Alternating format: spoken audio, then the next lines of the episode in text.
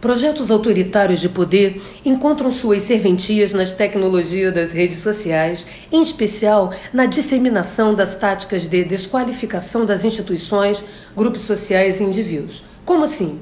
Indivíduos encantados com seu individualismo possessivo são convertidos em plantas aéreas, sem raiz ou vinculações substantivas, sujeitos avulsos que são levados a vivenciarem as relações sociais como se fossem rodoviárias ou ponto de passagem, são politicamente úteis como soldados morais nas guerrilhas dos costumes. Quanto mais os indivíduos acreditam que estão acima do social, que se autoconstroem sozinhos e que independem de sua origem socioeconômica, ou dos laços sociais que informam sua trajetória, mas se tornam vulneráveis a uma espécie de política emoticon.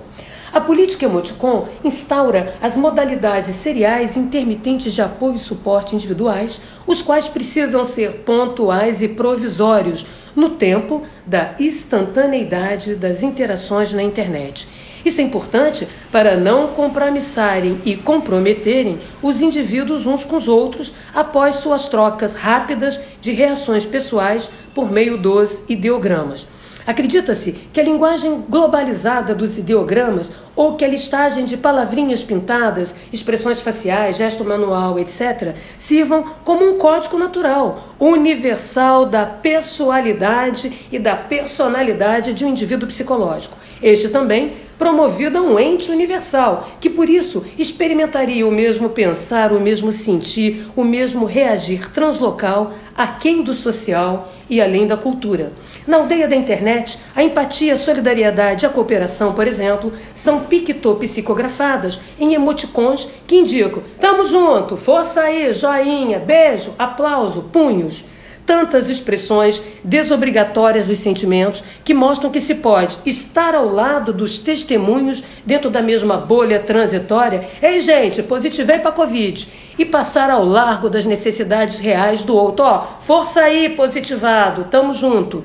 Assim, se garante as distâncias físicas e existenciais que impedem gastos simbólicos e materiais com o outro, um possível coitadista ou vitimista, e os desinvestimentos em si mesmo. Figurinhas para cá, áudio para lá, frases cruzadas de lá e de cá, imagens trocadas, sincronias dispersas em di diacronias esparsas que conformam dialógicas descontínuas de subjetividade sob remoto controle que se mostram como totalidades em seus pedaços combinados de linguagens. Assiste-se a conformação de um puzzle de palavra, voz, imagem, olhar, ora juntos, ora separados, que, idealmente, permite a plena exposição do sujeito nas redes virtuais e, ao mesmo tempo, a sua ocultação diante do risco de captura pelos vínculos que tenta estabelecer. Quanto mais liberto do contrato social, mais se vivencia uma entrega à solidão de si mesmo pelo distanciar-se dos supostos assédio e desgaste que a proximidade do outro promoveria. Tem-se uma percepção ampliada do não dar conta da própria vida e uma sensação claustrofóbica de não dar conta do além de si. A independência do social vai correspondendo à dependência das técnicas e procedimentos expressos em manuais de autoajuda, manuais miojo lamen. As relações sociais substantivas de confiança e credibilidade dão lugar a tutoriais ambulantes e descartáveis que apresentam uma resolução pronta, uma receita de bolo para qualquer problema pessoal no seu imediato. Indivíduos amedrontados e solitários, autoimportantes e celebridades para si, passam a ter a seu dispor um conjunto de novos especialistas dos encantamentos do individualismo possessivo para um atendimento rápido e personalizado. Tem-se influenciador digital, coach, promote, assessor particular, guia espiritual, personal trainer, preparados para dar uma dica aí, mandar um feed, ensinar um macete, dar um up, revelar uma via fácil, customizada da gerência de si no amor, na família, na carreira, no trabalho, na saúde, no dinheiro, nas amizades e em tudo mais que se encontre na mandala da vida em sociedade e na vida da internet. Este é um mundo no qual também se reedita uma tutela infantilizadora sobre os indivíduos avulsos, empreendedores de si, as plantas aéreas. Um breve passeio pelas redes sociais mais populares no Brasil é suficiente para constatar o emprego frequente de categorias acusatórias nos confrontos de posições ideológicas e opiniões políticas. A reciprocidade negativa nas batalhas verbais virtuais lança mão de xingamentos como gado, robô, teleguiado, mínimo, isentão, adhesionista.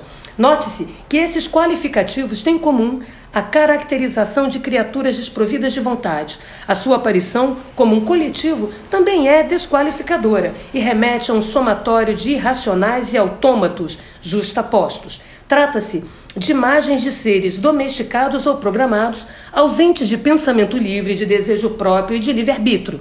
Retratam, por meio da desqualificação jocosa, humorada, um mundo despolitizado, um mundo composto de não sujeitos.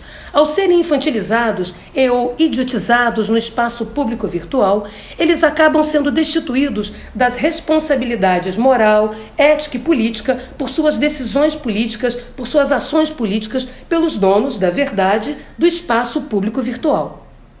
Estes aferidores de consciência política fariam às vezes de curadores da alienação coletiva ou tutores da ignorância popular diante do que seria a imaturidade, o desenvolvimento, o atraso civilizatório da sociedade brasileira ou qualquer outro argumento legitimador que possibilite impor que o brasileiro ainda não sabe votar.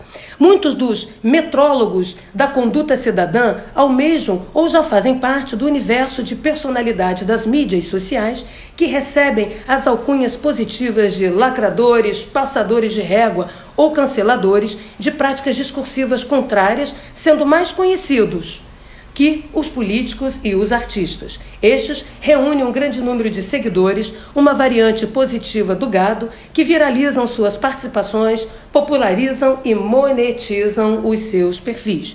Revela-se aqui, de outra forma, a nossa lógica hierárquica e tutelar, que opera como uma tecnologia de governo que institui a existência de agentes estatais e seus substitutos civis juramentados que atuem como procuradores ou despachantes dos interesses dos cidadãos. A cidadania sob tutela traduz-se na prática no despossamento da soberania dos sujeitos por porta-vozes que disputam monopólios da representação política do outro diverso, do outro plural.